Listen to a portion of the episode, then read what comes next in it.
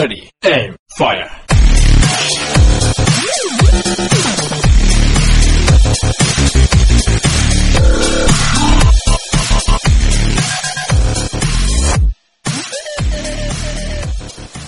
Willkommen bei der 117. 256 Bit Podcast Folge. So eine Scheiße, sage ich euch, weil wir haben gerade, ich glaube, eine gute halbe, dreiviertel Stunde Podcast für euch aufgenommen. Und weil wir euch aber so lieb haben, machen wir das jetzt noch einmal, weil die Technik hat versagt. Dieser tolle Zencaster, wie er sich nennt, ist einfach abgeschmiert. So eine Kacke. Und mit mir ärgern sich heute der Karim, der Clemens und unser Studiogast, der Christian Hammer. Servus. Hallo. Servus. Servus. Ah, das hatten wir alles schon. Voll das Déjà-vu. Das ist quasi Folge 117.2. 117b. Ja. Na fein. Gut, wir werden das jetzt dennoch zusammenkriegen und einen netten Podcast für euch rauswerfen. Äh, ich ich glaube, ich habe es sogar gemerkt. Der Christian hat ein Wasser, der Clemens ein Clever, der Karim ein Redberry, Ich hatte Wasser, Apple Cider und er hatte Wasser, okay. Und ich habe ein Fanta. Und somit noch einmal ein kleines Bröstelchen im Nachhinein. Was? Prost. Gespielt haben alle was. Das wird euch eh nicht interessieren. Äh, so spektakulär war es eh nicht. Der Christian hat ein neues Genre für sich entdeckt. Äh, der Clemens, der tut bei seinen Reviews herumdrucksen. Der Karim hat ein nettes, einen netten Review-Bericht über Indie-Spiele auf unserer Homepage veröffentlicht, wo ihr dann auch die Spiele von Christian drin sind. Über das reden wir gleich. Äh, ich habe noch Anacute gespielt, auch auf unserer Homepage zu finden als Review, also unbedingt auf www.nerdkeller.eu schauen. Und was wir heute vorhaben, was eigentlich unser Thema ist, und der Grund, warum wir das jetzt alles so schnell abhandeln, bis wir endlich dort angelangen, ist das Interview mit Christian. Und das überlasse ich jetzt dem Karim. Ich hoffe, er hat die Frage noch vor sich. Äh, aufgrund der Technik ein Batchen. Na, in der Hysterie aus dem Fenster geworfen. Na, Also, bist du narrisch? Jetzt haben wir gerade 30 Minuten auf 1 Minuten 50 verkürzt.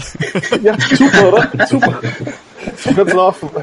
Das nenne ich produktiv. Ab sofort sage ich nochmal eure Effizienz zu dir. Sehr gut, lass ich mal einreden. Nehmt euch ein Beispiel an dem.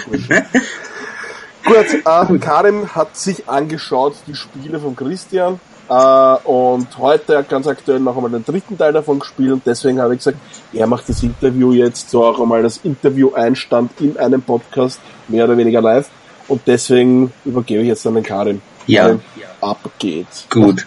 Also meine erste Frage wäre einfach gewesen, eine ganz kurze Einführung vom Christian noch einmal in das Projekt, damit äh, alle Podcast-Hörer, die vielleicht den alten Podcast nicht angehört haben, up to date sind und wissen, worum es jetzt eigentlich geht und wie es zu dem Projekt gekommen ist. Ah, okay, so, einmal. Also ich bin der Christian, im Internet meistens bekannt unter Hux oder Humaldo. Äh, auch, also Humaldo ist meistens mein Handle überall auf Twitter und überall sonst auch.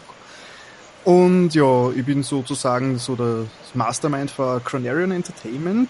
Das ist, ähm, das habe ich so vor fünf Jahren habe ich das Projekt gestartet, dieses Cronarian Projekt, so, ähm, um ich war damals, also ich habe keine Ahnung gehabt vor fünf Jahren, wie man ein Videospiel überhaupt macht. Keine Ahnung, wie das funktioniert. Und wollte, habe aber ein paar gute Ideen gehabt mich jetzt gereizt, was zu machen. Jetzt habe ich einfach mal begonnen, mich damit zu beschäftigen, wie macht man eigentlich ein Videospiel und wie kann man in Österreich ein Videospiel machen.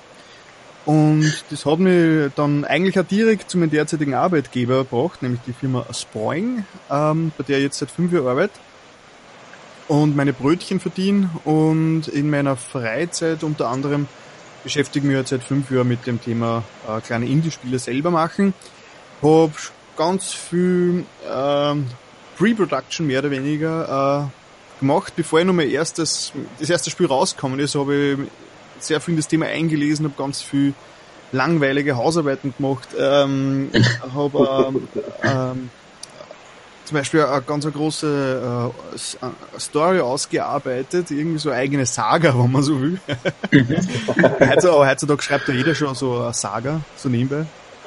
Und ja, und dann habe ich einen guten Freund von mir, der kommt aus meiner Gegend ursprünglich, wo ich herkomme, nämlich so das ähm, westliche in Österreich. Und den kenne ich schon ewig und der ist äh, sauguter Artist und Pixel-Artist. Also das ist der, der Stefan Sripp, der Leaf Thief, der übrigens äh, jetzt auch in Wien arbeitet, schon seit längerem bei Mipumi und der vor kurzem dieses Lions Song Adventure rausgebracht hat, das ziemlich cool ist. Mhm. Und genau, mit dem habe ich, mit dem kenne ich eben schon ewig. Und habe mich natürlich auch mit dem immer so ein bisschen zusammengesetzt, so, ob er mir ein bisschen helfen kann mit, mit, äh, ob er mich unterstützen kann mit dem ganzen Videospiel machen, weil er ja schon länger als ich schon immer wieder kleine Prototypen baut und Haufen mhm. Projekte startet immer und ziemlich coole Ideen hat. Und ja, da waren wir eben schon länger im Kontakt. Und dann ist Ende 2014, im Herbst war das, ähm, oder sogar schon Winter, egal, ähm, dieser Point-and-Click-Jam äh, hat stattgefunden. Das ist so ein Internet-Game-Jam, wo man zwei Wochen Zeit hat, äh, irgendwas, äh, äh, ein Spiel zum, zum vorgegebenen Thema mhm. zu, zu basteln. Und da habe ich ihm halt gefragt, ob er Lust hätte, dass wir da gemeinsam was machen. Und er hat Zeit und Lust gehabt und dann haben wir eben äh, zwei Wochen äh, ganz wenig geschlafen und neben unserer äh, Hauptarbeit am Abend und am Wochenende und in der Nacht äh, an dem Projekt gearbeitet, aus dem mhm. dann A Fragment of Her geworden ist. Das dann, das wir dann rausgebracht haben, zumindest das erste Drittel. Ja. Äh, ja, das ist einmal so der Zeitraffer bis zum, zum ersten Teil meiner Trilogie. Ja, und da sind wir jetzt eigentlich eh schon ganz gut dabei. Du hast das kurz, kurz schon angesprochen und da wollte der Michi jetzt im letzten Podcast auch gefragt, woher kommt eigentlich die Story von Selina? Hat das in irgendeiner Form autobiografische Züge? Weil du hast das eh schon gesagt, quasi vom Land in die große Stadt ziehen, viel Veränderung und derartiges. Oder ist das äh, eigentlich nur ein Zufall? Puh, ja, ähm, wahrscheinlich eine Mischung aus allem. es, ist, es, ist, es, ist, es ist ja immer alles nicht so einfach, wie man hofft. Ähm, und es ist ja alles ein Riesen. Äh, es ist ja immer, es ist immer alles und gar nichts gleichzeitig. Wahrscheinlich mhm. ist es, also vielleicht ist es autobiografisch, aber wann dann war es nicht äh, absichtlich. Ähm, ja, schwierig, schwierig zum sagen. Ähm, aber es ist jetzt nicht so, dass ich mir gedacht habe, ha, jetzt tue ich meine eigene Lebensgeschichte oder mhm. äh, abstrakt in ein Videospiel äh, hineinpressen und alle, die spielen, haben kennen mich dann nachher besser und juhu. Ja, so ist dann, so, also so. hast du keine Albträume so quasi? Na, andere. andere. Na, okay. ähm, die Geschichte von Selina, also die, äh, wie gesagt, in meiner Gesamtstory, die ich da mal ausgearbeitet habe, ist jetzt Selina auch nur ein, ein Teil davon, von der ganzen Geschichte. Und es hat da diesen Satz drinnen gegeben, es waren wirklich nur ein oder zwei Sätze sind das in der ganzen, ähm, den ganzen Epos, ähm, äh, dass Selina quasi, als sie volljährig ist, äh, von zu Hause auszieht und in die große Stadt geht, um dort äh, Kunst, äh, Künstlerin zu werden. Das war quasi so alles, was mhm. da gestanden ist, was die Selina, die junge Selina quasi betrifft. Und wie wir ein Thema gesucht haben für diesen Game Jam, war das, hat sich das eigentlich ziemlich perfekt angeboten und dann haben wir die ganze Geschichte ausgebaut. Ja.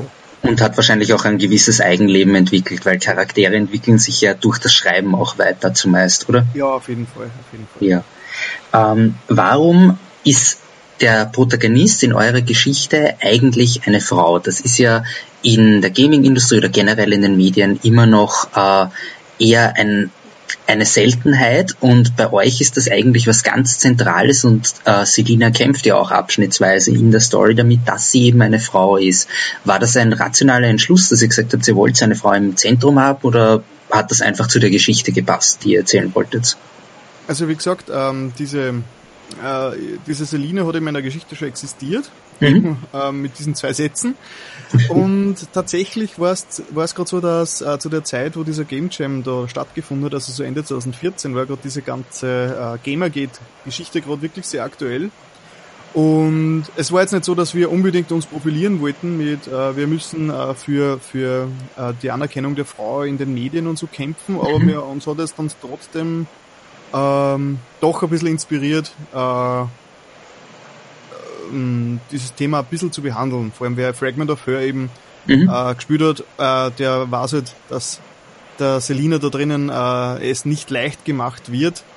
Ich ja. meine, es wird, es wird den anderen auch nicht leicht gemacht, aber der Selina wird es halt ähm, äh, noch schwerer gemacht als den anderen, den man dort drinnen in diesem ganzen, in dieser Geschichte kennenlernt.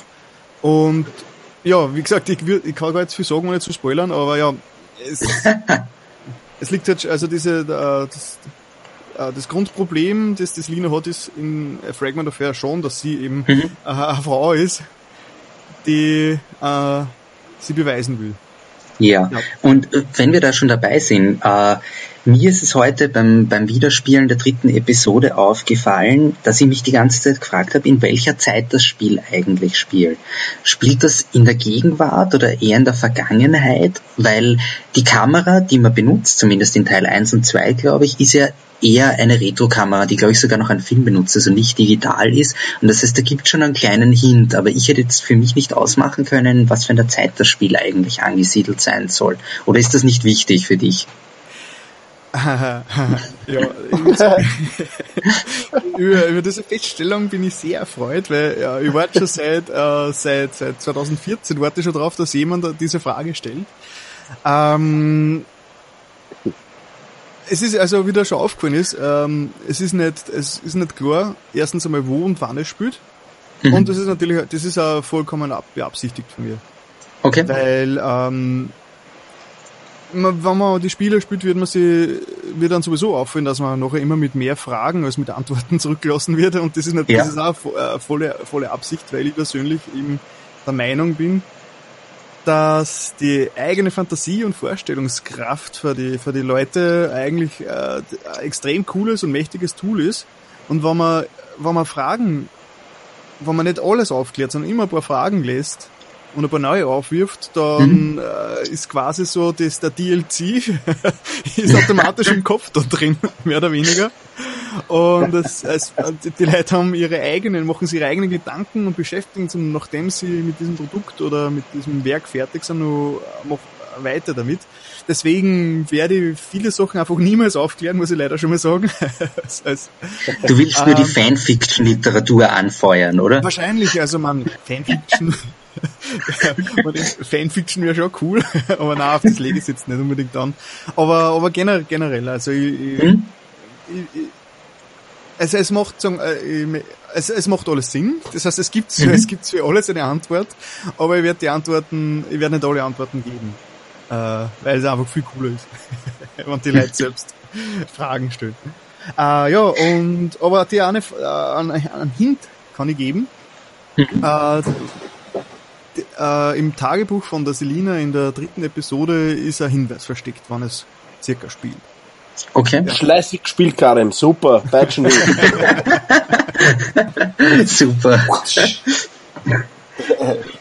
Ja, wenn wir schon bei der dritten Episode sind, so im, im zweiten Drittel ist jetzt vielleicht ein milder Spoiler, kommt so ein, ein äh, Switch im Setting quasi, was man eben aus den ersten beiden Episoden kennt, ist Selinas Leben ist immer eingeteilt in die reale Welt und diese Albtraumwelten und dann plötzlich kommt so ein sehr fantastisches Setting daher, was eigentlich behaupte ich jetzt mal relativ typisch für Point-and-Click-Adventure ist. Ist das entstanden dadurch, dass ihr eben im dritten Teil mehr auf dieses Point-and-Click-Adventure-Genre äh, eingehen wolltet? Oder ist das etwas, was man vielleicht in den nächsten Episoden besser versteht, wenn das Bigger Picture sichtbarer wird? Sofern es weitere Episoden gibt. Mhm. Also erstens einmal, ähm, wenn man wenn wir das äh, Know-how schon gehabt hätten, wäre Episode 1 auch schon ein Point-and-Click-Adventure gewesen, aber wir haben einfach nicht mehr okay. ja, ganz äh, äh, ja, äh, Ehrlichkeit wird am längsten. Super. Ja, ja, ganz langweilig.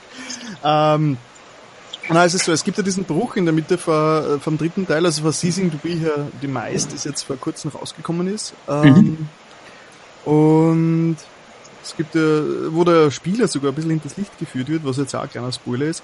Und danach äh, die Spiel in eine andere Richtung weitergeht. Äh, das, was du ansprichst. Äh, lass mich überlegen. Ähm, es, es so, so, es hat ähm, Selinas Albträume sind am, im, äh, in Being a Darkest Friend, also im zweiten Teil und dem erst, der ersten Hälfte vom, vom dritten Teil, jetzt wird schon ein bisschen kompliziert alles, ähm, sind, sind nur ein bisschen extrinsisch, sage ich mal, oder ist das das richtige Wort? Egal. Und äh, dieser, dieser Part dann, dieser, dieser klassische Part ist dann intrinsisch. But, fuck, man sollte mhm. mit Fremdwörtern herumwerfen, wenn man keine Ahnung hat. das klingt aber super. ja, Fremdwörter sind nur professionell. ähm, Ähm, es ist, ich meine, lustigerweise habe ich mir das während, während dieser Szene entstanden schon selbst gedacht, hey, das ist jetzt eigentlich ziemlich klassisch. also, Ja. es war wieder eine Mischung. Es war, es Okay. war eine Mischung. Es macht natürlich Sinn, das heißt, die Träume Mhm. und diese Albträume, die die Selina hat, kommen natürlich aus ihr heraus. Sie kommt von nichts träumen, das sie nicht selbst in ihrem Unterbewusstsein schon irgendwie drinnen hat. Ja. Und ähm, das heißt, sie dürfte mit der Thematik, das ist in, die, das ist in der zweiten Hälfte passiert ist, äh, als Kind äh, zu tun gehabt haben. Sie dürfte es dann vielleicht äh, verdrängt haben und da kommt sie dann wieder raus. Und Mhm. es gibt da so eine Szene mit einem Skelett und einem Abschiedsbrief und vielleicht ist das schon ein Hinweis, äh, Ja. warum das Ganze eben äh, Selina beschäftigt. Mhm. Äh, ja, aber es ist vielleicht ein bisschen Hommage auch drin. So, ähm, ja, ein bisschen mittelalterliches Setting, so ganz klassisch für, für Point-and-Click-Games. Ja, aber es, ist, wieder, es, es, es, es war wieder nicht so, es war nicht so Absicht. anderen, muss man auch dazu Genau, sagen. Es ist, Es, es, war, es war jetzt nicht, ha, wir müssen jetzt Also eine es ist jetzt machen. sicher kein Uh. Selinas Quest oder Selina the Sorcerer. Das, und die Rätsel waren jetzt auch nicht absurd, muss man auch dazu sagen, wie, keine Ahnung, man muss einen Autoreifen in den Toaster stecken und das dann einem Riesen als Donut verkaufen oder etwas derartiges. stecke niemals einen Hamster in die Mikrowelle. Ja, ähm, habe ich die Frage beantwortet oder ja, bin ich wieder abgeschwiffen? Nein, nein. Aber wir waren jetzt schon quasi beim Ende, weil ja, du hast das im letzten Podcast angesprochen und ich glaube, es, es kommt jetzt auch irgendwie wieder raus, es wird irgendwie weitergehen. Aber ist das Ende, dass ihr jetzt nach dieser Episode, weil ihr nennt es auch im Internet eine Trilogie, Mhm. äh, ist das so das Ende, das ihr euch gewünscht habt? Oder hättest, oder denkst du dir jetzt im Nachhinein, so wie viele Künstler, du bist jetzt unzufrieden mit dem und es wäre noch viel mehr gegangen oder du hättest es da anders vorgestellt? Also erstens, ich glaube, wir müssen für die Hörer mal ein bisschen, ähm, ein bisschen ähm, aufklären. Mhm. Also diese, diese, diese Point-and-Click-Trilogie, die ich gehabt habe, also die ich jetzt gemacht habe, also die mit A Fragment of Her bei diesem äh, Game Jam begonnen hat vor eineinhalb Jahren. Das ist eben der erste Teil gewesen, A Fragment of Her. Dann Mhm. ist ähm, ein halbes Jahr später bei einem weiteren Game Jam ist äh, Being Her Darkest Friend als zweiter Teil erschienen. Ähm, der eben nur mehr in Albträumen von der Selina spielt und deswegen habe ich ganz viel Material aus dem ersten Teil äh, verwursten können, einfach schwarz-weiß und passt, Traum und Albtraum. Weil wir jetzt gerade kurz, kurz wenn ich mich einmischen genau. darf, Und ganz äh, kurz, damit der habe ich letztens eine Mail gekriegt von einem User, warum das Spiel Be, äh, A Fragment of Him jetzt auf einmal komplett anders ist als A Fragment of Her. Was redet der daher? Ja, eh klar. Wir haben ja sogar äh, ein, Review gehabt, ein Interview mit dem Entwickler, aber hey, der hat euch voll den Titel geflattert. ich glaube, ja, Das ist Das jetzt gerade beim Mails ausmisten wieder ja, ja, nein, das ist ist, äh, das war, das war purer Zufall. Ich glaube, der hat nichts von uns gewusst und, äh, Nein, eh nicht, aber total. aber ja, es ist nicht, ja, egal. Und auf jeden Fall, und der dritte Ja. Teil, also, das habe ich ist der- komplett aus dem Konzept gebracht. Genau, der dritte Teil ist äh, Seizing Be Her Demise. Das ist der Teil, der vor zwei Wochen erschienen ist und den man auch gratis auf GameJolt und auf unserer Homepage cronarion.com äh, runterladen und auch im Browser spielen kann. Und diese drei Teile zusammen sind halt die äh, Fragments of Being Her Demise Trilogie, haben wir es jetzt mal genannt. Die, ähm, und da komme ich jetzt auf die Frage von dir, Karim. Mhm. Ähm, der Abschluss Mhm. ist ja, wie vorhin schon angesprochen, ist ja, ist ja relativ offen. Auf einer, und, ähm, aber er war so geplant. Es ist Okay. ja jetzt nicht so, dass ich das, dass das Spiel jetzt ähm, irgendwie erst vor kurzem fertig, also das Konzept dahinter vor kurzem fertig worden ist. Ich habe, es ist ja letztes, also ich, ich habe eigentlich kurz nach Being a Darkest Friend, also so vor über einem Jahr, ähm, habe ich das Konzept und die Struktur schon fertig gehabt. Das heißt, äh, es war schon genau geplant, wie es ausgehen wird. Und es ist dann nur mal die Umsetzung und die genauen Details drin haben gefällt. Das heißt, ich bin, so wie es aufhört, äh, ist es genauso, wie es aufhören soll. Okay. Ähm, und damit geht's ja. eigentlich gleich weiter in die nächste Frage so. Äh, das ist also das Ende, was du dir gewünscht hast, aber ist damit auch so das Ziel von eurem Projekt erreicht oder bist du der Meinung, da geht's jetzt weiter und Selina war jetzt in dem Fall nur der Ausgangspunkt, weil du hast es am Anfang schon erwähnt, quasi die Geschichte ist ja viel größer eigentlich als das. Ähm, Also was können wir uns so für die Zukunft quasi ein bisschen erwarten, wie es jetzt weitergehen wird damit? Diese, also diese Trilogie, diese, diese, diese, diese Mhm. äh, Ära, Ära ist übertrieben, es handelt sich ja bei diesen drei Teilen, ich glaube, um wenige Wochen im Leben von der Selina. Mhm. Aber dieser, dieser, dieser, dieser Punkt ist, ist abgeschlossen jetzt. Und da Okay. will ich eigentlich gar nicht mehr recht viel, da, da, da bringt es ja nicht viel zum weiter, äh, direkt dran weiter ansetzen. Ähm, Mhm. Aber es gibt natürlich schon noch weitere, ganz viele weitere Punkte, die, ähm, die umgesetzt werden können, aber ich kann halt kaum was dazu sagen, ohne diese große Geschichte zu spoilern. Ähm, Okay. aber es wird, äh, es wird, es wird, es wird kein, keine vierte Episode geben, die direkt danach äh, Mhm. die, die wahrscheinlich recht langweiligen äh, Folgeerlebnisse dann schildert, wird es dann nicht geben. Das heißt, das nächste wieder Shooter. Nein. Ah, ich ich kann es gar nicht, ich kann's gar nicht äh, genau beschreiben, weil das wäre dann ein Also Spoiler. quasi das, das äh, nächste Projekt, werden wir da Selina wiedersehen oder wird das dann gar nichts mehr mit ihr zu tun Im haben? nächsten Projekt vielleicht nicht. Später wieder. Mhm. Okay. aber das nächste Projekt wird irgendwo ansetzen, das äh, wieder mit dem Ganzen zu tun hat, obwohl Ja. man es wahrscheinlich, äh, dadurch, dass ich natürlich so gern Fragezeichen austeile, Ja. äh, man das wahrscheinlich nicht gleich mit ihr in Verbindung bringen wird. Okay. Und ich höre jetzt auch schon auf, weiter auf dem Thema herumzuhauen, sondern habe eine andere Frage, die ganz oberflächlich ist eigentlich. Ähm, wie war generell das Feedback zu den Spielen, das ihr so mitbekommen habt? Also habt ihr hohe Downloadzahlen gehabt und hat bei euch die Community irgendwie auch Feedback dazu hinterlassen? Weil es gibt relativ viele Let's Plays, habe ich gefunden auf YouTube, was mich extrem überrascht hat für so einen kleinen Indie-Titel, dass sich da echt Leute hinsetzen und Let's Plays dazu machen, weil die Rätsel sind jetzt nicht so schwer, dass man es nicht im Alleingang lösen könnte. Und dennoch haben sich Leute bewogen gefühlt, das zu machen, was ja eigentlich ein, ein schönes Lob quasi für eure Arbeit ist.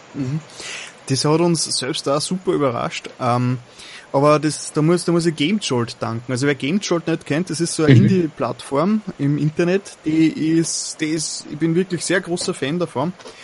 Ähm, weil die ist ziemlich gut gemacht und ähm, man kann halt, man kann halt, jeder kann sein auch hochladen, dort äh, äh, Seiten anlegen und das bewerben und zum Download stellen und das ist alles eigentlich ziemlich professionell gemacht. Und die veranstalten auch diese Game Jams. Und natürlich nach diesem Game Jam stellt man sein Spiel dann auch auf die Seite. Und wir haben eben unser, unser Spiel fertig gehabt. Und haben es eigentlich gehalten, aber plötzlich, sind, äh, plötzlich hat jemand ein äh, Let's Play gemacht. Okay. Und, ähm, na genau, es hat ja angefangen, diese, diese Game Jams haben wir nachher immer ein Voting. Ja. Und äh, beim, ich habe jetzt die Nummer nicht mehr genau im Kopf, ich glaube beim ersten Game Jam, wo wir ein Fragment of Air gemacht haben, waren insgesamt, pff, keine Ahnung, 30, 40?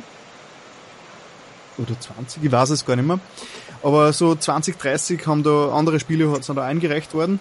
Und wir waren da mit Fragment of Air in der, in der Abstimmung dann zum Schluss äh, auf Platz, auf Hack 4, glaube ich. Ich weiß es auch Ja, nicht mehr. eh Jetzt hätten wir besser vorbereitet. Ja, jeden Fall Spiel im Platz. Platz 4. Und natürlich kriegt man dann als äh, gut platzierter ein bisschen äh, äh, Werbung dort. Das heißt, man Mhm. ist dann kurzzeitig mal auf der Frontpage und Leute klicken halt gerne auf, äh, Features auf der Frontpage. Das heißt, das hat uns schon mal ein bisschen äh, Promo gebracht. Aber dann so richtig losgegangen ist eigentlich erst dann nach drei Monaten, nachdem ich dann das Spiel fertig gehabt habe. Also Mhm. für im Game Jam haben wir leider nur ein Drittel vom Umfang geschafft, das wir eigentlich geplant gehabt haben. Und die restlichen Ja. zwei Drittel habe ich erst nach dem Game Jam selbst fertig gemacht und erst nach drei Monaten, also es war dann glaube ich Februar 2015, Mhm. äh, habe ich dann das richtige, also das vollständige Fragment of Her quasi veröffentlicht. Und da habe ich dann einige Promo, da ist einiges promomäßig gegangen. Da war ich im, im Weiß-Magazin drinnen sogar, im Weiß-Alps. Das war ziemlich cool, Okay. also in dem Printmagazin und auch im Internet. Und das war, das hat mir schon mal sehr viel Promo gebracht. Und dann war es äh, gefeatured wieder. Und das Feature auf GameJolt auf der, auf der Frontpage, Mhm. das hat wirklich, wirklich extrem viel Klicks und, ähm, und Downloads braucht. Und ich glaube, die Leute, es ist jetzt nicht ungefähr so, nicht, dass die Leute sich gedacht haben, wow, das Spiel ist so geil, ich muss ein Let's Play machen. Es ist eher so, die Leute machen automatisch ein Let's Play für Sachen, die gefeatured sind. ich glaube, es ist eher die Richtung. Uh, da ist was Neues gefeatured. Äh, lade mal runter, starte es und mache ein Let's Play. Keine Ahnung, was das ist. Ich glaube, es ist eher in die Richtung gegangen. Ja, Blinder Mund. Vor allem, wenn man, wenn man diese Let's Plays sich anschaut, äh, bei manchen ist es wirklich sehr deutlich, wenn die, wenn sie anfangen so, hey, das war ein Feature auf Game Jolt, äh, ich schau mir das jetzt mal an. Keine Ahnung. Mhm. Ich habe noch nie einen Point-and-Click-Adventure gespielt. also das ist äh, extrem interessant. Dann, wenn wir schon dabei sind, warum eigentlich ein Point-and-Click-Adventure? Ähm, weil das das coolste Genre der Welt ist, Alter. Nein, es ist natürlich, natürlich äh, bin ich seit Kindheit Point-and-Click-Fan. Ähm, mhm. Bin halt damals mit, die, mit Maniac Mansion und äh, Monkey Island mhm. äh, in meiner Kindheit äh, habe ich sehr viel gespielt. Äh, Sierra eher nicht, das heißt, ich bin ein Kind von LucasArts mhm. und habe halt dann auch diese ganze äh, Zeit, wo die Adventures mehr oder weniger tot waren, auch gelitten, weil es keine neuen gegeben hat. Ja. Und irgendwann dann so Mitte, Ende 2000, der 2000er, eben die Zeit, wo die Delic angefangen haben, äh, wieder Adventures zu machen, das Ganze aufgelebt hat, ähm, ist das ganze Adventure-Thema bei mir auch wieder viel, äh, viel äh, hochgekommen. Die Nostalgie war da, ich habe die ganzen Klassiker wieder gespielt und habe ein paar Ideen gehabt, mhm. äh, wo ich mir gedacht habe, so in der Art habe ich das noch nie gesehen in einem Point-and-Click-Adventure. Warum hat das noch keiner gemacht? Dann habe ich recherchiert und bin draufgekommen, das, was ich eigentlich vorhabe, hat noch nie wer gemacht vorher. und so ist okay. die Grundidee gekommen, ja. aber wenn ich es selber mache, wenn so keiner gemacht hat, dann müsste die ja ich eigentlich machen. Und, und dann ist ja, immer noch mal zwei, drei Jahre später Cronarian rausgekommen. Aber die, mhm. äh, Disclaimer, die drei Episoden jetzt haben, sind nun, sind ganz stinknormale Point-and-Click-Adventures. Das heißt, das hat noch nichts mit der Ursprungsidee mhm. zu tun. Diese Idee, die mir zu dem ganzen Thema braucht hat, die ist noch wahrscheinlich Jahre entfernt. Aber somit war im Endeffekt nicht äh, technische Limitierung der Grund, zum Point-and-Click-Adventure zu gehen. Ähm, also, na, oder war das war, auch eine Mitmotivation? Da, da, ich mag die Genre einfach. Ich okay. Vieles, ja. dieses, also ich bin ähm, ein großer Fan von Maniac Mansion mhm. und habe eben und finde es bis heute schade, dass, dass, dass die Maniac Mansion selbst ähm, eigentlich bis jetzt einzigartig geworden ist. Die, die Spiele in ja. Maniac Mansion selbst ist, ist, ist zwar zeitiger Sicht äh, sicher, sicher, äh, hat sicher viele Probleme und Fehler, aber es hat so einen Sandbox-Charakter, so, so einen Erforscher-Charakter und mhm. es hat so viele Aspekte drin, die nachher nie wieder gemacht worden sind. Kurz nach Maniac Mansion dann mit, ist das Ganze zwar gestreamlined worden mit, äh, mit Indiana Jones mhm. und mit den mit die Monkey Island Spielen, aber die Adventures sind seither extrem linear. Also ja. es, ist, eh, es ist für das Genre, es tut dem Genre gut, dass es äh, äh gewisserweise äh, linear ist, vor allem wenn man Geschichten erzählt. Mhm. Aber ähm, das Maniac Mansion-mäßige selbst ist seitdem nie wieder passiert und das hat mich einfach immer gewurmt. Und ich habe da einige Ideen, aber die halt mhm. äh, nur weit von der Umsetzung entfernt sind. Klar. Ja, weil, weil wir schon über Game Jolt geredet haben und dass eure Spiele gratis sind. Warum habt ihr euch entschlossen, die Spiele gratis und nicht zum Beispiel mit einem Make Your Own Price Tag zu versehen? Ah, weil das ganze, das ganze, die, die ganze Welt, die ganze Welt plötzlich ganz, äh, ganz äh, geschissen wird, sobald Geld im Spiel ist. Sag jetzt mal ganz banal. Mhm. Äh, es ist einfach sobald du, sobald Geld im Spiel ist und irgendwas reinkommt, äh, wird mhm. alles super kompliziert. Dann wird jeder, jeder, der mitwirkt, wie vergütest du die? Äh, die Zeit, die jemand reinsteckt in ein Projekt, kannst du sowieso nicht vergüten, weil das, äh, mhm. es wird einfach ganz grauslich. Das heißt, wenn du versuchst, irgendwie da jetzt einen Gewinn damit zu machen, vor allem in, in, so, einem, in, so, einer, in so einem kleinen Rahmen, das ist, da das ist nur stressig. Das heißt, wir haben sich für diese ersten mhm. Spiele bewusst dazu entschieden und wir haben das sogar vertraglich ähm, abgesichert, okay. dass die, dass die Spiele niemals äh, kommerziell äh, eingesetzt werden, diese, diese, diese drei Spiele jetzt, weil okay. es macht einfach keinen Spaß mehr, so wenn du plötzlich ähm, abhängig bist für, für, für Einnahmen. Oder vor allem dann kommen diese, wer kriegt wie viel der eine will mehr, der andere hat gesagt, ich habe eigentlich viel mehr gemacht und meine Arbeit ist wichtiger als die Arbeit von dem. Warum hat der jetzt das gekriegt und der das gekriegt? Und mhm. abgesehen davon war kaum was reinkommen. Und die Idee, ja. quasi dennoch gratis zu bleiben, aber dennoch vielleicht einmal bei Steam oder dergleichen anzufragen, weil da gibt es ja einige Gratistitel oder äh, GOG.com. Ja. Die, die, bieten ja einige, was ja eigentlich eine, eine coole Möglichkeit wäre, oder ja. ist das dann auch wieder mit Kosten für euch verbunden? Weil Na, Kosten, eher nicht Kosten nicht direkt, aber einfach ein riesiger Zeitaufwand. Wir sind mit, äh, mit Game Jolt jetzt eigentlich sehr glücklich, weil die machen alles, Mhm. was wir brauchen. Okay, Und ja. das ist ziemlich gut. Und natürlich auf GOG oder auf Steam bringen würde uns einen riesen äh, Push geben, einfach wieder. Aber es ist ja da wieder ganz viel, äh, vor allem ganz viel langweilige Arbeit mit verbunden. ja. Die Sachen ja, dann klar. müssen wir dann anpassen und bla und einreichen und ganz Papierkram und da, da, da. Das ist uns da geht Moment, eigentlich der, Sinn verloren, nehme ich an. im Moment ne? eigentlich ist uns das die Zeit ihr habt ja einen Spaß an der Sache gehabt Ja. und ohne den Spaß wäre das ja wahrscheinlich alles nicht so geworden, wie es jetzt letztendlich ist. Und Mhm. Ja. wenn man da vielleicht schon im Hinterkopf hat, ja, wir werden das wahrscheinlich doch gratis, aber auf anderen Plattformen anbieten und Man- man hat eben diesen bürokratischen Mist. Solange es gratis bleibt, äh, konnte man es eigentlich überall rausbringen, ja. Ja. Ja, es ist, wie gesagt, also wir haben, also alle, die mitgewirkt haben, haben ganz viel Freizeit reingesteckt, das kann man sowieso nicht vergelten. Ich glaube, Ja. wenn, das, wenn, man, wenn man das umrechnen würde in irgendwelchen äh, ganz niedrigen Industriesätzen, also sind, das, sind wir da schon in die, waren wir da schon in die Zehntausenden, wahrscheinlich, wenn man das in der Ortszeit umrechnet. Also es ist leider so, dass, dass äh, ich sage jetzt mal Spezialistenkosten und jeder, der an einem Videospiel beteiligt ist, ist gewissermaßen irgendwo ein Spezialist, wenn der halbwegs entgelten werden muss. Das ist einfach teuer und es ist auch gut so, dass, dass die Leute, wenn sie damit ihr Geld verdienen, ein gutes Geld damit verdienen, aber in, in, im Rahmen von so kleinen Indie-Spiele ist es einfach meiner Meinung nach nicht Mhm. sinnvoll, das Ganze irgendwie kommerziell auszulegen. Gut, dann kommen wir jetzt endlich zu den richtig harten Fragen, die ich mir überlegt habe. Nämlich, äh, welches äh, Spiel oder kannst sogar bis zu drei Spielen aussuchen, würdest du sagen, hatten den größten Impact auf dein Leben als Gamer? Und welche Spiele würdest du sagen, äh, sollte jeder Mensch, der sich als Gamer sieht, gespielt haben? Ah, das ist, das ist super easy, natürlich Zelda. Dann, Jawohl. äh, Welcher Zelda Teil? Und das dritte ist, glaube ich, auch Zelda. ich bin mir die Reihenfolge nicht ganz sicher. Vielleicht ist, äh, Also ich, ich glaube, ich kann da helfen, Link's Awakening auf Platz 1, Link to the Past Ja. 2 und Na. Ocarina auf 3, passt schon. na, ähm, ja, aber es, witzigerweise ist es wirklich, also, dass mein allererstes Videospiel, mit dem ich jeweils in Verbindung gekommen bin, das war wirklich äh, das erste Zelda am NES. Ich weiß nicht, ob ich die Geschichte schon erzählt habe beim letzten Podcast. Ah, jetzt tue ich es einfach nochmal. Es war ganz witzig.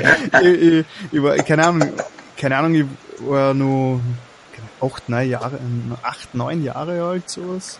Und wir waren bei Verwandten. Und normalerweise war das immer super öd, weil die haben irgendwelche Urlaubsdias angeschaut, so. So, da sind, da ist die Tante vor, vor, vor der Pyramide, da ist die Tante von bla und so. Und ja, wir kommen nicht, war bei den Verwandten zu Besuch und da ist wieder so ein Kastel gestanden neben einem Fernseher und sie haben es eingeschaltet und denken, oh mein Gott, schon wieder blöde Dias anschauen. Und auf einmal war das aber kein, war das kein Dia-Show, sondern das war, es war ein Zelda mit einer goldenen Kassette und alles. Und Yeah. ich habe es mal, mir hat's einfach nur hergeflasht. Also ich hab, es war, ich war einfach mal, ich war glaub, ich war tagelang paralysiert. Super. äh, ja, also es so gesehen Liebe auf den ersten Blick und das war Anfang an. Also das heißt, das war mal die erste Erfahrung mit Videospielen, war gleich mit Zelda. Das heißt, das ist auch schon mal sehr prägend. Hat sich die Liebe hat sich bis heute gehalten, muss ich sagen. Also Wird sie das beim neuen Titel dann auch so weiterspinnen, bei Breath of the Wild? Hoffentlich, hoffentlich. Ich habe ein bisschen Angst, dass es zu, zu Open World und zu rollenspielig Mhm. wird, weil mir hat genau an Zelda immer das gefallen, dass es äh, so simpel ist. Dass es nicht in extreme ähm, Inventory-Organizierungsorgien, so wie die meisten Rollenspiele ist, ausgekriegt, sondern dass du wirklich Ja. äh, eine Handvoll Items hast, eine Handvoll äh, Waffen, du hast immer schön Überblick und äh, du musst ja, das hat mir aber Zelda immer sehr gut gefallen, dass es wirklich so, so, so, so, so äh, über, über, halt, überblicklich, überblicklich, über, übersichtlich. Übersichtlich. Ja. ähm, schauen wir mal, wie es wird bei, bei Breath of the Eh, Wild. sicher. Aber da bin ich ziemlich auf, ja, ziemlich gleich mit Ja. dir.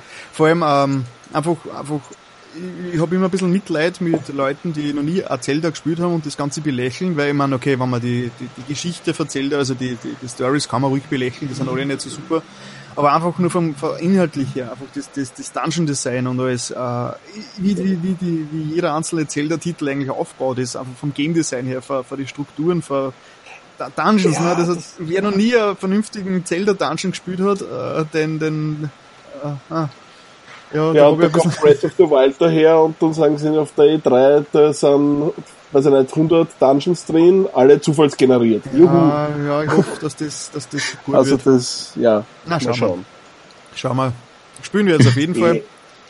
Und Na sicher, keine Frage. Vielleicht ist es ja super genial und wir wissen es einfach noch nicht, was uns erwartet. Ja, ich werde es dann unterwegs spielen. ja. Ja, also Zelda auf jeden Fall, dann habe ich jetzt schon angesprochen, ähm, Maniac Mansion. War ein ähnliches mhm. Erlebnis. Das habe ich bei einem anderen Bekannten, äh, Verwandten damals zum ersten Mal gespielt und das hat, also auf dem NES, ich habe Maniac Mansion am NES gespielt. Und ja. das haben wir, glaube ich. Äh, Lustige Version, ne? Ja, ja, ich finde die Version ziemlich geil heute noch. Und mhm. da haben wir, ich glaube, ich habe ich hab Monate meines Lebens äh, vergeudet auf der Suche nach, der, nach dem Benzin für die Kettensäge. In Zeiten vor dem Internet. Und, ja. Und das, was mich eben auch so fasziniert ist, dass es bei Maniac Menschen dadurch, dass es eben äh, einfach so viel äh, unfertige oder einfach, einfach nicht funktionierende Sachen hat, äh, äh, bis heute diese Mysterien gibt, wie zum Beispiel, es gibt ja im, im, äh, in der Arzt, im Arztzimmer vom, vom, vom Dr. Edis so, so ein Medizinkasten, der, der, der man aufspüren. Ja. Der man nicht aufspüren kann, weil es den Schlüssel dazu nicht gibt. die Suche nach diesen Schlüssel. Ich glaube, den gibt es einfach nicht. Es gibt das sind so richtige schulhof urban Ja, genau. Es gibt diesen scheiß Schlüssel einfach nicht. Amerika hat den Schlüssel gefunden. Ja, urgeil. Wo? Die, haben, die haben wahrscheinlich einfach vergessen, dass sie den damals im Stress irgendwie das, das, das, das ausbauen. Und das ist ein Urban Legend. Ja, lustig, ja. Vor allem, es ist ja bei, bei der NES-Version so viel abändern müssen. Das so diese, diese Mysterien ein bisschen erhalten, ist aber auch irgendwie cooler. Eh, ja. sicher. Das ich meine, in Zeiten, in Zeiten vom Internet ist es ein bisschen langweilig, weil da googelt man fünf Minuten und dann findet man raus, dass es ein Fake ist oder dass es nicht existiert, aber ja. Ja, da weißt du schon, bevor du das Spiel gespielt hast, weil es ja, irgendwo gepostet wird auf Facebook oder so und denkst, ja. aha, okay, brauchen wir nicht anschauen. yeah, Spoiler. Ja, eh, leider. Geprägt. Ja, puh, das dritte Spiel. Hm. Cool. Ähm, also wenig Menschen, da kann ihm nur recht geben. Genauso wie bei Zelda. Guter Mann. ja, dann wäre die nächste besonders schwere Frage. Warum denkst du, haben europäische Game Developer generell weniger Coverage weltweit im Vergleich zu amerikanischen oder japanischen? Liegt das einfach an, an der Geschichte, dass die Studios in Europa kleiner waren und, und muss sich das erst entwickeln oder hat das vielleicht auch Probleme in der europäischen Infrastruktur mhm. zugrunde? Ich glaube, es ist eine Infrastrukturgeschichte. Mhm. Ähm, es ist, ich glaube, so richtige so äh, Hotspots, also so richtig, äh, richtige orge Szene kann sich nur bei einem Hotspot entwickeln. Das heißt, wo wirklich äh, extrem viel los ist, wo wirklich die, die ich sage jetzt mal die Besten der Besten der Besten äh, sie treffen und dort gemeinsam coole Sachen machen. Mhm. Und um das dass das möglich ist, braucht es wirklich eine gute Infrastruktur und so Hotspots. Ich sage jetzt mal, ähm, Hollywood zum Beispiel. Ne? Jeder, der irgendwas vernünftig mit Filmen machen will, fährt nach Hollywood. Deswegen ist dort einfach jeder. Äh, es ist dort einfach, äh, du gehst dort auf die Straßen wahrscheinlich und kannst da mal vor 100 äh, Schauspieler mal den besten aussuchen. Äh, und jeder von denen ist wahrscheinlich überall anders schon äh, ein Genie. Aber die, in Hollywood hast du die die Möglichkeit, okay, von den 100 Genies suchst du das äh, beste Genie aus. Mhm. Äh, also diesen Luxus, äh, wirklich die Besten der Besten auf einen Fleck haben und die immer abrufbar haben, ähm, das ist, glaube ich, wirklich extrem wichtig. Vor allem, mhm. wenn man sich anschaut, äh, die ganzen äh, Zentren in Kanada, wo Ubisoft äh, ganze Campus hat, wo tausende Leute einfach auf Abruf sind. Das heißt, wenn sie ein, neu, ein neues wenn jetzt, die machen ein neues Assassin's Creed und brauchen dafür, müssen jetzt äh, 200 Mann aufstocken, finden sie wahrscheinlich in kürzester Zeit die 200 Mann einfach nur, weil es dort äh, äh, auf Jobsuche sind. Wenn du in Wien äh, plötzlich äh, 200 Mann brauchst für ein neues Assassin's Creed, wirst du Riesenprobleme haben, weil es gibt wahrscheinlich äh, in ganz Mitteleuropa keine 200 Mann, die auf Abruf sind für so ein Spiel. Und, ich, und das gleiche in Japan wahrscheinlich. Das hat sie auch, haben sie auch diese Infrastrukturen einfach entwickelt ich meine, Japan bin jetzt nicht so der Experte. Ja. Aber ich erkläre mir das so. Ich meine, ich sehe es auch bei, bei Spreugen in meiner täglichen Arbeit, wie, wie viele Probleme wir haben, dass wir, äh, wenn wir Leute suchen, dass mhm. wir wirklich die richtigen Leute schnell kriegen. Das heißt, ja. wir kämpfen oft monatelang und dann kommt äh, das Visumproblem dazu und äh, die Leute müssen sich alle umsiedeln. Ähm, das heißt, die müssen herziehen, müssen eine Familie mitnehmen, bla bla bla, dann passt es vielleicht nicht, dann gefällt es ihnen nicht, ist das Ganze umsonst gewesen. Es ist ja an der Tagesordnung. Du kämpfst ein Dreivierteljahr, dass ein genialer Grafiker kommt, aus China, sagen wir mal, mhm. der arbeitet dann zwei Monate bei dir und er ist einfach nicht zufrieden und ja, du hast ein halbes Jahr lang Geld und Energie reingesteckt und das war nichts. Ja. Und das ist halt in diesen Infrastrukturzentren, wo halt wirklich viel abgeht, das ist halt nicht der Fall. Ja, das ist so meine Erklärung. Ich glaube, in, in, in, uh, in hm. ja, in Europa haben wir das halt nicht so stark. Ich meine, es gibt mhm. schon, ich glaube, äh, Frankreich hat eine ganz gute Förderung für, für, für Spiele. Ich weiß nicht, ob es für Spieleentwicklung generell ist oder generell für Kreativberufe, äh, mhm. wo einfach mhm. steuerlich äh, tolle ähm, Erleichterungen möglich sind, sodass eben, wenn sich eine Firma dort ansiedelt, dass die halt ganz viel zum Beispiel Lohnkosten sparen kann. Für die ist es halt attraktiv, dass sie dort halt äh, Spiele macht und äh, sie halt äh, wächst. Ja. Und äh, was würdest du sagen, kann man als Gamer machen, um die europäische Industrie zu fördern, abgesehen von Spielekaufern? Hm. Kann man überhaupt was machen? Schwierig, ja. Spiele kaufen ist natürlich schon mal nicht schlecht. und nicht runterladen. Das war, glaube ich, ich glaube, da fangen sie mal an, dass man sich selbst als super Gamer bezeichnet, aber dann irgendwie alles nur äh, gratis runtersaugt und äh, 14 Festplatten voll mit geilen neuen Spielen hat und das davon bezahlt hat. Mhm. Äh, ist, ist wahrscheinlich der erste Schritt, dass man, dass man wirklich Geld ausgibt dafür. Mhm. Der zweite Schritt, hm, ja, ähm, zu interessieren. Also, ja für was, was, was in der heimischen, also was, was in der unmittelbaren Umgebung so, so, so möglich ist und was es alles gibt. Mhm. Aber ja, und diese Spiele dann auch kaufen. Aber ja, dadurch Videospiele sind halt ein globales Geschäft. Das heißt, äh, niemand bringt ein Videospiel außer das dann nur in äh, Österreich oder nur in Deutschland rauskommt. Sondern ja. wenn ein Spiel rauskommt, kommt es weltweit raus.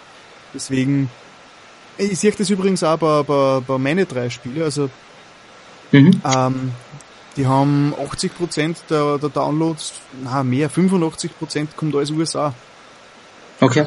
Das heißt, wenn ich, also, das heißt, keine englische Version haben, mhm. ist sie eigentlich schon Selbstmord, weil 85%, äh, über 85% von allem ist, ist Amerika. Für die Downloads und allem. Ja. Das, hat, das ist ja nicht nur beim Spieleverkauf und Downloaden so, haben wir heute ganz nebenbei, äh, oder gestern war es ein neues Tool für unsere Seitenstatistik runtergeladen. Und ja, ist immer schon so gewesen, meisten Besucher aus Amerika. Und auch die Suchbegriffe sind die meisten eben auf Englisch gestaltet, weil sie einfach auf unsere Seite gehen, Suchergebnis geben sein dann Nude Cheat, Tomb Raider, Xbox One. Was denn gibt's? Solche Dinge. Na, wahrscheinlich nicht, aber sie probieren es halt zu finden. Ne? Die denken sich, okay, die Europäer, das Schmuddelvolk, die wissen vielleicht was, was wir nicht wissen. Und sie probieren es halt. Sie die Europäer, das sind ja alle Porno.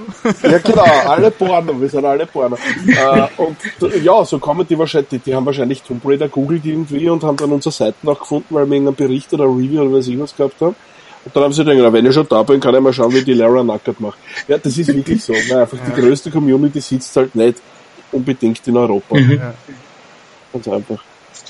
Ähm, ja, an, an das anschließend, weil wir Hollywood jetzt schon erwähnt haben, was denkst du, könnte die Gaming-Industrie generell verbessern im Vergleich zu anderen Formen von Medien? Also quasi jetzt Film und Fernsehen ist ja, sag ich mal, das größte Konkurrenzmedium. Ja, hm, hm, hm. Oft hört man, die Stories sind in Spielen so schlecht und oberflächlich. Das ja, ähm, gibt's noch andere Sachen, abgesehen vielleicht von besserem Storywriting, was man verbessern ist, könnte. Das ist halt, das ist halt, ähm, das ist echt eine schwierige Frage. ich glaube, wenn ich da eine Antwort hätte drauf.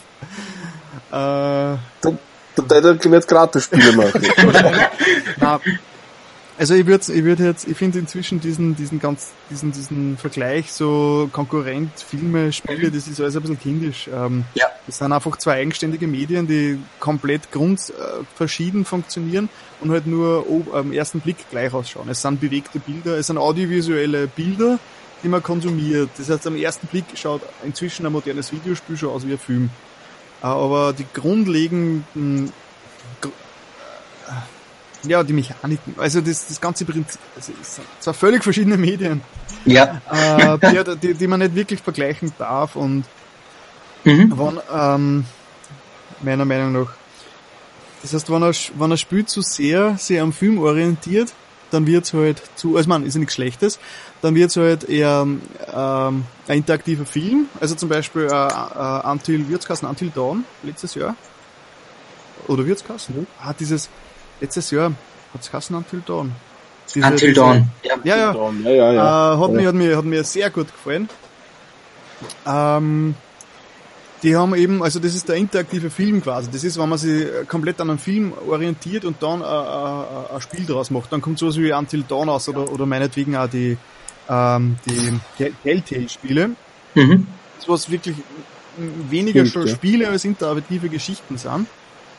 Und wenn man zu weit weg geht, ich meine, Adventure Games sind, gehen sehr in diese interaktive Erzählung-Geschichte mit Puzzles und so mittendrin halt. Aber wenn man zu, wenn man von den Filmen weggeht und sie rein auf Spielmechanik und, und, und spielerische Inhalte, ähm, wenn man mehr in die Richtung geht, dann finde ich, sollten, äh, sollte man sich ja nicht von den Filmen beeinflussen lassen. Weil dann kommt raus, Ja. dann hat man ein Spiel mit, äh, dann hat man quasi ein Spiel, das einfach immer wieder durch kleine Kurzfilme zerhackt ist. Wie also halt, ey, nee. Es ist halt, es ist Mhm. leider Praxis. Die, Spiele heutzutage sind kurze interaktive Sequenzen, die dann vor, vor super aufwendig gemachten Filmsequenzen unterbrochen werden, mehr oder weniger. Aber das ist für, das ist, das ist, für mich ist das nicht ein Spiel. Für mich ist das ein Mischmasch aus, aus Kurzfilmen und, und Spielmechaniken. Ähm, ähm, wie, wie war die Frage? Wir können da jetzt auch schon überbrücken zur nächsten Frage. Ich habe nur noch zwei schwere Fragen. Die nächste wäre jetzt nämlich, Keine Ähm, leichten. es ist schon so spät. sie sind noch nicht kurz, sie sind noch nicht so lang.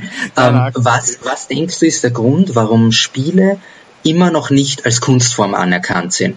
Das ist ja etwas, womit Spiele, zumindest in Deutschland, mit der Indizierung extrem zu kämpfen haben und auch international wird, ich nenne es jetzt mal von der Elterngeneration, als Kinderbespaßung und Spielzeug abgetan. Das ist einfach nur Generation. Es ist sicher etwas, was sich zeitlich ändern wird, aber warum glaubst du, dauert das so lange?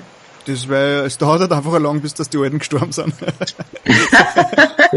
Na, äh, Generationenproblem, ja. Also die neue Generation wird, wird äh, in den seltensten Fällen die neuen Sachen äh, embracen, wie man so schön sagt. Und äh, erst die nächste Generation, die damit quasi native aufgewachsen ist, dass die wird es dann endgültig äh, durchsetzen, dass man so das anerkennt. Ich glaube, da kann man Aber- nichts dagegen machen und das haben alle Medien bis heute durchlebt. Das heißt, Denkst du, dass es aber vielleicht am Medium auch selber liegt? Nein, Nicht jetzt, dass es nicht. interaktiv ist, sondern dass Nein, halt nein, viele Dinge, die passieren in der Szene, dem auch irgendwie entgegenwirken. Nein, nein, nein, auf keinen Fall. Also das ist, Mhm. es ist ja, ich meine, das, Med das Medium selbst als Kunst anzusehen, ähm, ist ja was anderes als einzelne Produkte dieses Mediums als Kunst Ja. anzusehen. Ich meine, ob jetzt äh, Duke Nukem Forever eine Kunst ist, äh, kann man darüber streiten, ob jetzt, ähm, ob jetzt ein Koshima-Spiel Kunst ist, okay. Ob jetzt, äh, aber sowas Was? wie Journey zum Beispiel schon unter Kunst fällt. Ähm, ja, ich glaube, ich glaube, es ist eine reine Generationengeschichte. Wenn man, sich, wenn man zurück, Okay. wenn man ein bisschen zurückgeht in die Filmgeschichte zum Beispiel, Film hat jahrzehntelang extremes Schmuddeldasein gehabt. Film und Kino, das waren Mhm. in die, in die, in die, ähm, Vergnügungsparks in den hintersten Ecken hat's, hat's, hat's, hat's Räume gegeben, wo sie halt, äh, Filme projiziert haben und so. Kein, niemand, der was auf sich hält, hätte sich das angeschaut. Das heißt, es hat Jahrzehnte gedauert, bis dass das einmal als, als einmal in die, in die breite Masse gekommen ist. Und dann hat es wahrscheinlich nur Generationen gedauert, bis das dann wirklich einmal äh, äh, als Kunstform wirklich äh, wahrgenommen worden Mhm. ist. Also ich, ich glaube, das ist bei jeder Kunstform so. Okay. allen. Es muss mindestens eine Generation muss, muss, äh, muss nachkommen, die damit aufgewachsen ist, Mhm. das zu schätzen weiß. Also ich mache mir da keine Sorgen, dass das, das Videospiel irgendwann einmal ver, äh, allgemein als Kunstform Mhm. anerkannt sind. Nicht morgen, aber Ja, und, und dann jetzt noch eigentlich direkt an das anknüpfen. Die letzte Frage ist dann, äh, worüber oder was, was wo bist du ganz enthusiastisch, wenn du an die Zukunft vom, von, von der Spieleindustrie denkst?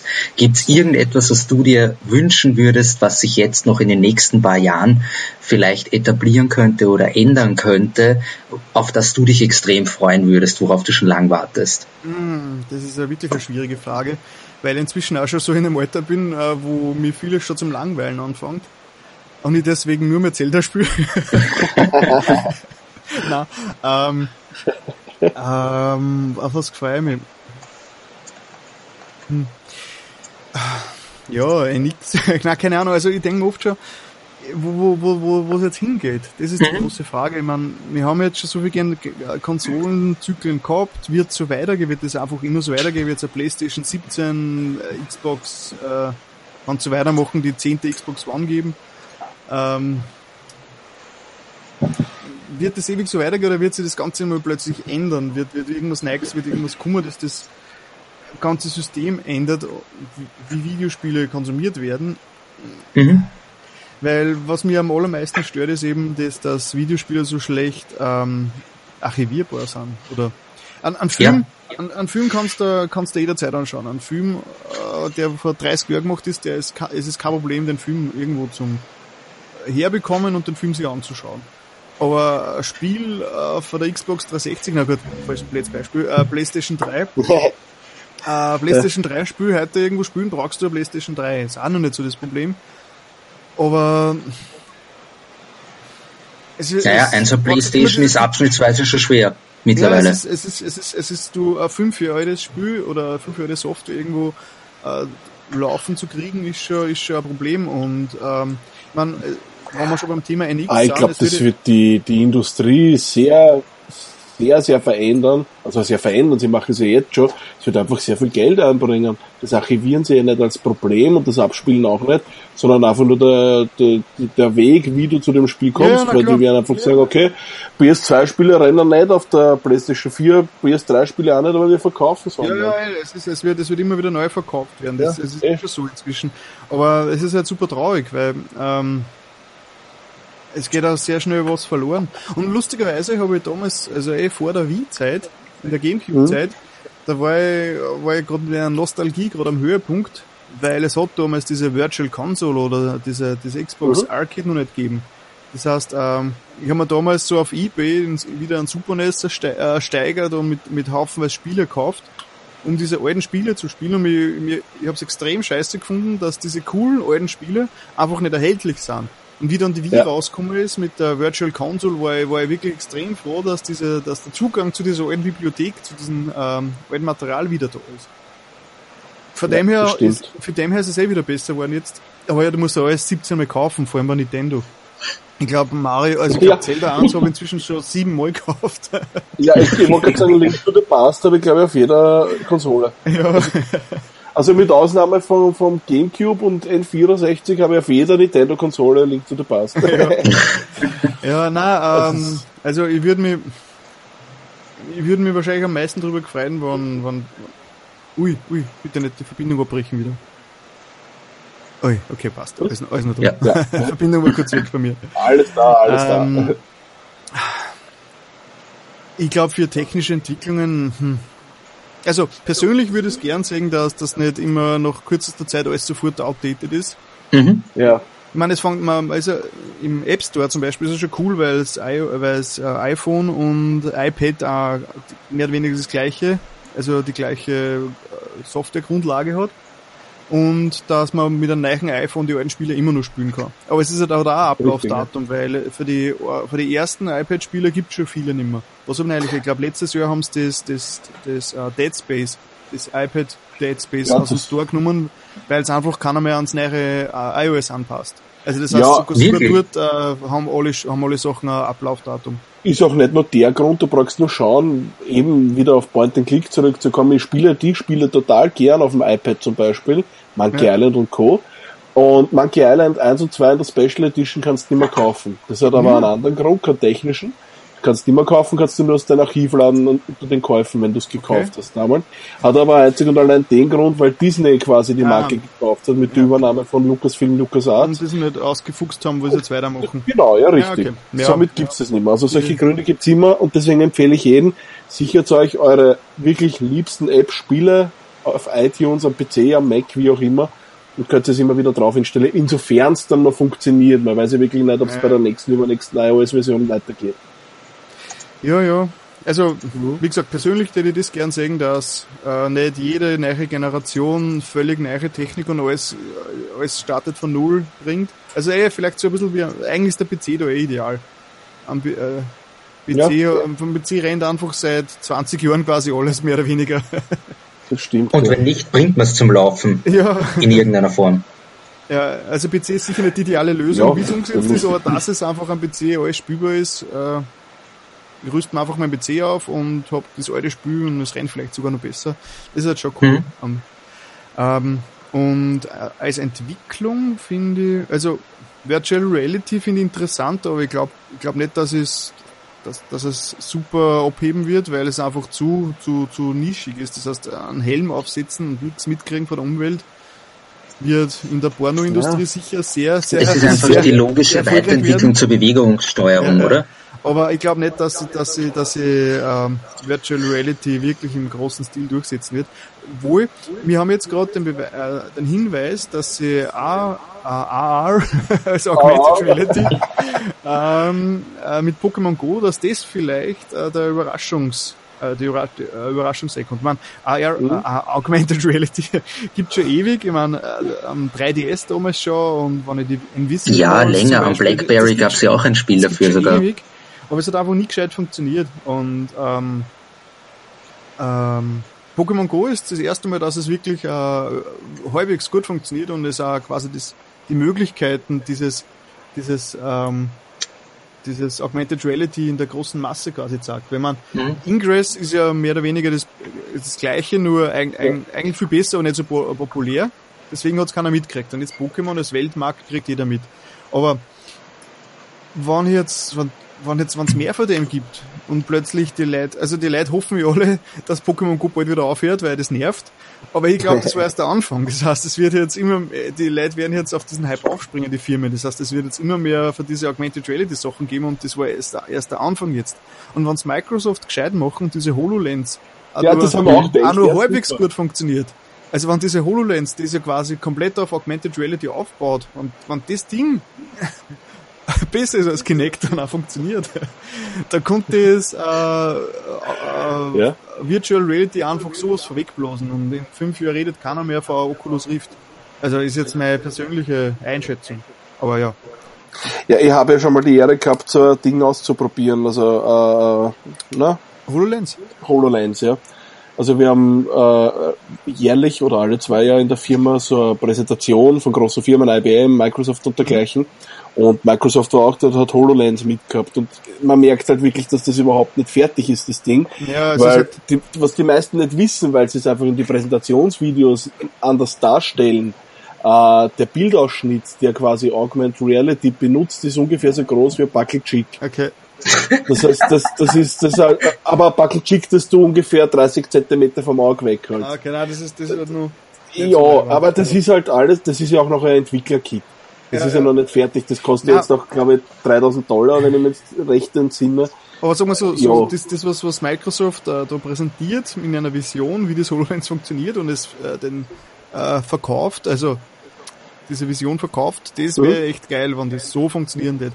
Aber Sicher, ja, sie haben ja Kinect damals auch verkauft, als würde es funktionieren. Könnt ihr euch noch erinnern an das Video? Das Video, ja, mit dem Skateboard. sein Skateboard am Boden wirft und die ganze Familie Super, kommt ja. und alle werden erkannt Genau. und Ja, der Boxenstopp, genau. Der Vater fährt mit dem Formel 1 Auto, natürlich ohne Controller, und dann bleibt er stehen, die Kinder hauen sie am Boden und äh, wechseln die Ja. Reifen, total Na. authentisch mit Geräusch und das wut, wut, wut. Also- Super. Klingt halt zurzeit eher so, als wäre das HoloLens eher in die Richtung.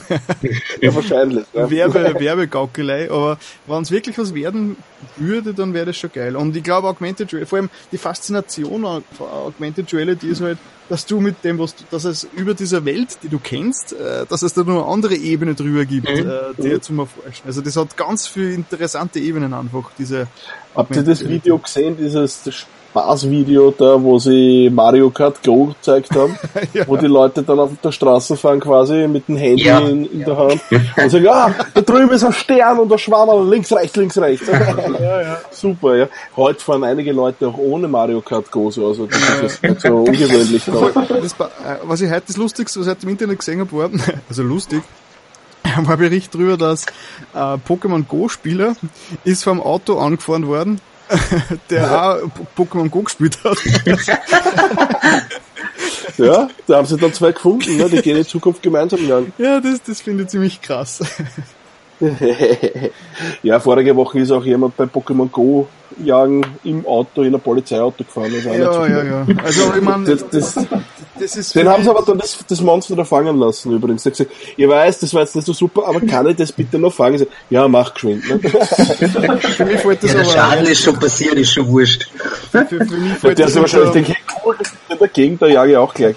ja, also ich finde, das, das fällt unter ah, Darwin Ja, die nette Zukunft, was jetzt äh, okay. Virtual Reality anbelangt, werden wir in mhm. Zukunft mehr, also bald mehr berichten können, weil ich glaube, fast die ganze Redaktion wird sie am Sonntag in Wien einfinden. Da hat ja Sony ein Virtual Reality Event, wo wir dabei sind. Mhm. Bin ich schon gespannt, was zeigen werden. Ja, was ich ja gespannt bin, ist, ich habe es ja letztes Jahr auf der Game City ausprobiert, was sich da wirklich da ja. in einem Jahr. Einiges. Also ich freue mich tierisch drauf. Also wie die, die PR-Tussi auf der Game City, die englischsprachige, während du gespielt hast, ja mit der geredet, mhm. die hat ja gesagt, äh, äh, leistungstechnisch oder grafisch will sie da einiges tun, ja. weil da war noch nicht dieses äh, GPU-Kastel dazwischen geschalten, was genau. man in der Endversion dann kriegt. Ja. Und bin ich schon gespannt, was das ausmacht. Ich hoffe, dass Batman VR dort ist. Ich denke, beim nächsten Podcast wird sie selber richten. Ja, ja, sicher, sicher, ja. ja. Naja, passt. Ja, wir haben es eine Stunde geschafft. Ja. Bis der mehr eigentlich wir vorher nicht abgebrochen. Ja. Hätten wir jetzt, glaube ich, zwei ja, Stunden. Ein bisschen Déjà-vu-Podcast. ja. äh, aber ja, ich fand das eigentlich ganz informativ und cool. Die Fragen vom, vom Karim sind auch beantwortet worden, also du mhm. kannst halt beruhigt schlafen, keine Peitschenhiebe, super. Ja, super. Äh, ja, waren, waren sehr, sehr interessante Fragen, ja. War sehr cool. Ja. Na, aber cool, dass ein bisschen ins Schwitzen kommen. Nein. Nur weil es 30, schon, aber das ist eher, weil es 30 Grad hat da drinnen. Schwitzen tun wir ja alle. Aber nicht wegen dir, Karim, ist schon in Ordnung. Ja, fast. ja. Naja gut, dann bleibt mir eigentlich nichts zu sagen, außer dass wir am Ende angelangt sind. Genau, und natürlich, dass sie alle, dass alle Leute auf uh, chronarion.com schauen müssen, weil da gibt's nämlich... Der nimmt mir das vorweg, ich wollte so freundlich sein und das eigentlich sagen. ja, ja.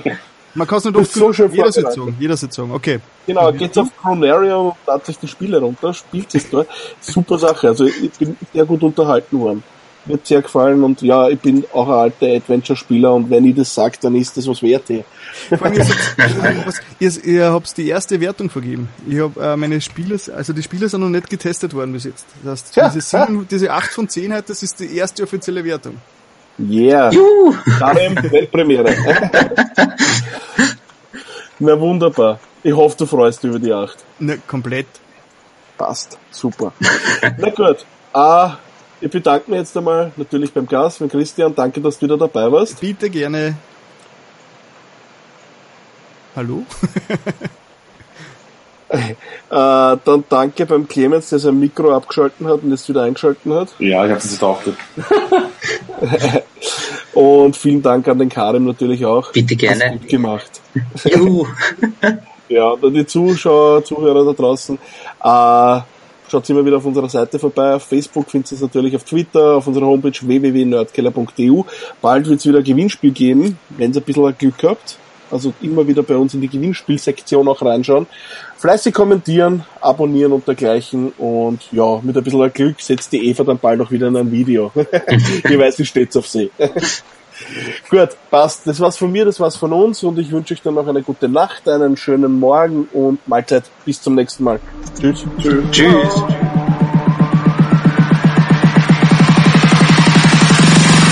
Ready, aim, fire. Thank you.